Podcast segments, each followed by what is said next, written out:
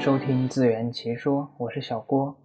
自圆其说是一档有思想又简单易懂的播客节目，主要探讨互联网科技行业相关内容，会在各大泛用型播客客户端同步播出。如果大家有什么意见和建议，欢迎与我取得联系。我的邮箱账号是自圆其说幺二六点 com，自圆其说的全拼幺二六点 com。喜欢的朋友可以点击订阅本节目。今天我们来聊一下中产阶级陷阱这个问题。那听到这个词呢，很容易和中等收入陷阱相混淆。那所谓中等收入陷阱，其实是指一个国家的人均 GDP 始终徘徊在四千到一万两千美元，却无法突破一万两千美元的关卡，进入国发达国家的行列。那跌入这一陷阱的国家呢，经济增长也往往极其容易出现大幅波动或者陷入停滞。那中产阶级陷阱呢，就是人们的收入水平达到符合中产阶级的标准之后，却发现在这之后的较长时间里，收入增长速度会放缓甚至停滞，难以步入高收入阶层，进而财富积累缓慢甚至财富缩水。虽然逻辑大体相同，但它与宏观的中等收入陷阱还是存在着本质的区别的。那最根本的原因呢，便在于国富却不一定民强。那这块中产阶级陷阱，我想更符合大多数人现在的感受吧。那通过数据显示呢，我国自二零一零年人均 GDP 迈过四千美元开始。正式进入中等收入国家之后，那短短几年呢，收入就翻了一倍有余。截止到二零一八年，该指标更是有望突破一万美元，这距离国民经济中等收入陷阱的上限一万两千美元已经非常接近了。那虽然最近两年我国的经济增长是在总体降低的，但是依然保持了百分之六以上的经济增长速度。这样的增长速度跨过中等收入陷阱已经不是非常困难了，但是呢，我们在生活中却又是另一番感受。那自己随着工作年限的上涨，我们发现自己的财富却没有发生同样的增长。除此之外呢，那不断增加的消费类目和居高不下的房价、低迷的股市和小孩的教育成本，都使我们陷入到另一种长期的焦虑之中。那陷入焦虑之中的人群中，也不乏受到良好教育和收入稳定的群体。这说明这样的问题并不是个别低收入者所遇到的，而是社会中大多数人都会面临的这样的问题。这恰恰反映了我国现有的一些经济状况。在网络上呢，也经常可以听到很多人会将小孩送出国，甚至移民国外。那其中大部分人往往是事业有成的人士。他们担忧孩子们并不能适应中国的高度竞争的中小学教育，或者优质的资源教育是发展的并不均衡。那担心空气质量对子女的影响，还有一部分家庭也会担心国内的食品食品安全问题和社会保障的不完善，这些都会成为移民国外的理由。即便那些还没有考虑移民的朋友，可能最烦恼的也是人民币会不会长期进入贬值，家庭资产如何才能保持增长等等这一系列的问题，均会对日益高涨的生活成本和经济压力产生忧虑。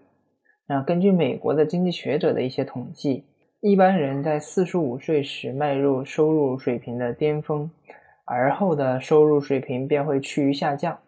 这也印证了天花板的存在。不少中等、中等收入人群来说，如何突破自己的收入瓶颈已成为令人抓狂的难题。此外，经济基础决定了上层建筑，而收入水平则决定了经济基础。当大部分人的收入水平达到中产阶级标准后，便长时间难以突破时，他们的生活状况也很难有较好的改善，于是内心开始焦虑不安。还有一种问题呢，可能会造成人们的财富重创甚至归零，这绝对不是危言耸听的。这个是可以从我们的居民储蓄端开始分析。自古以来呢，中国人便遵循了量入为出的传统，是最爱存存钱的民族之一，尤其是靠那些打工的、吃这种呃工资饭的老百姓来说，存钱是一个必不可少的事情。多年以前，曾经有过一个统计，说中国人每赚一百元，就有四十六元钱存下来，存入银行。与之鲜明对比的是，美国人的储蓄率仅为百分之负的零点五。也就是说，美国人每赚一百美元要花掉一百零五美元。还记得小学时期我们课本上有过一个例子，就是中美两个国家的妇女在谈话。中国人的中国人是说，终于在退休的时候买得起房子了，而美国人呢是说，终于在退休的时候还清了房贷。这也。是当时人们普遍对于中国和美国人的看法。然而时至今日呢，情况却发生了转变。虽然我国整体的储蓄率依旧是相对较高，但是研究居民的储蓄结构却是另一番景象。西南财经大学的《中国家庭金融报告》指出，储蓄最多的百分之十的家庭占据全部储蓄金额的百分之七十五。另外百分之三三十五的家庭称之为储蓄较多，他们占据了全部储蓄的百分之二十五，剩下的百分之五十五的家庭，他们的储蓄几乎为零。换句话说，我们国家超过一半的家庭处于零储蓄状态，银行无存款，家中无闲钱，而这其中也必然包含了相当一部分的中产人士。那真的是老百姓不爱存钱了吗？我觉得可能是真心存不下钱了吧。这块的话，我们不禁要担心，钱到底去哪里了呢？我们的收入是增长了，但是为什么却存不下钱了呢？目前呢，我国 GDP 的衡量是靠国民收入水平的。这里是 GDP 的表现特征，是一个国家的地区常住单位在一定时期内。生产的所最终产品和劳务的市场价值，这里面不仅包含了广大百姓的收入，还包括高楼大厦、高铁、立交等基础设施的建设，以及生产税、以营业与盈余等其他方面的内容。那所有的这一切均摊到每个人身上，便产生了 GDP。那这块的话，其实无形中也是放大了人群的价值。从国家层面来看，人均 GDP 这一指标是强劲亮眼的，而且也已经不逊于全球的大多数发展中国家。这当然是令人无比振奋的一件事情。那回归到每个人身上，情况可能又是另一番感受。每年新增的财富里有你我所有的家底，有各种琳琅满目的硬件设施。而大多数老百姓每年新增的财富积累中，可能只有当年的收入这一项主要内容。那值得一提的是，这些还只是来自于一些的城镇数据。倘若包含到农村居民，农村人一般收入是城镇的三分之一，人均 GDP 的结果无疑会更加悬殊的差距。那同样的道理。人均可支配收入依旧是一个平均的观念，既然是平均，便不会管你的实际收入有没有达到这条平均线。我们不妨按照收入水平对不同人群进行一个简单的划分。那可以看到，全国居民处于收入前百分之二十的群体呢，人均收入支配有二零零六年的一万九千七百三十元上涨至二零一六年的五万九千二百五十九元。而同期的其他收入的其他人群的可支配收入则由五千零四十九元上升到一万七千八百三十六元。那这一收入尚不及前百分之二十收入群体的二零一六年的水平。毋庸置疑，国民经济形势变化将直接收影响到老百姓的收入水平和生活质量。恰逢此时，城镇居民可支配收入增速开始进入下行通道。二零一六年仅比二零一五年增长了百分之五点七四，远远低于两千年到两千一六年平均的百分之十二点七。那就连那些高薪的行业工资增长都显疲态。二零一六年金融平均涨幅仅为百分之二点三。那这这也恰恰符合了人们的最直接的感受，就是这几年钱真的是越来越难赚了。那或许前几年热播的《蜗居》中，郭海平内心独自告白，告诉我们的答案。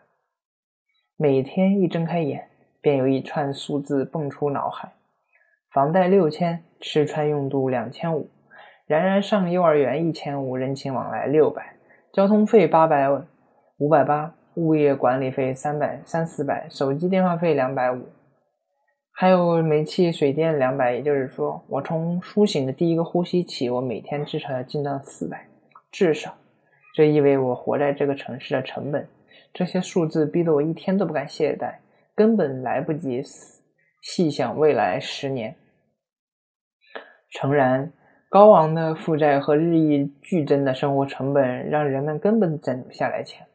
而以房贷为核心的巨额债务，更直接、简单、粗暴的脱下了中产人群的华丽外衣，让他们成为了假中产。那环顾四周，我们会发现身边不少自以为中产的人，他们每个月的收入并不会比别人少，但是所受房贷限制，他们只能无奈的紧衣缩食。那数据显示呢，当我国居民整体的债务收入比及负债占可支配收入比重已达百分之七十七点一时，而这还没有将父母亲戚借钱、互联网金融平台贷款等以隐性债务计算在内。由此一来，月入三万活得像月入三千这种生活状态看似不可思议，实际上却又在情理之中。尤其是以北上广深等一线城市为例。一位月入三万的中产人士买房贷款三百万，且不说他是否需要先凑齐首付了，光负债部分他每个月就要还掉两万。那再去掉养育子女啊、生病就医等日常开销，每个月能不倒贴钱已经算是万幸。至于存款的话，我想根本无暇考虑吧。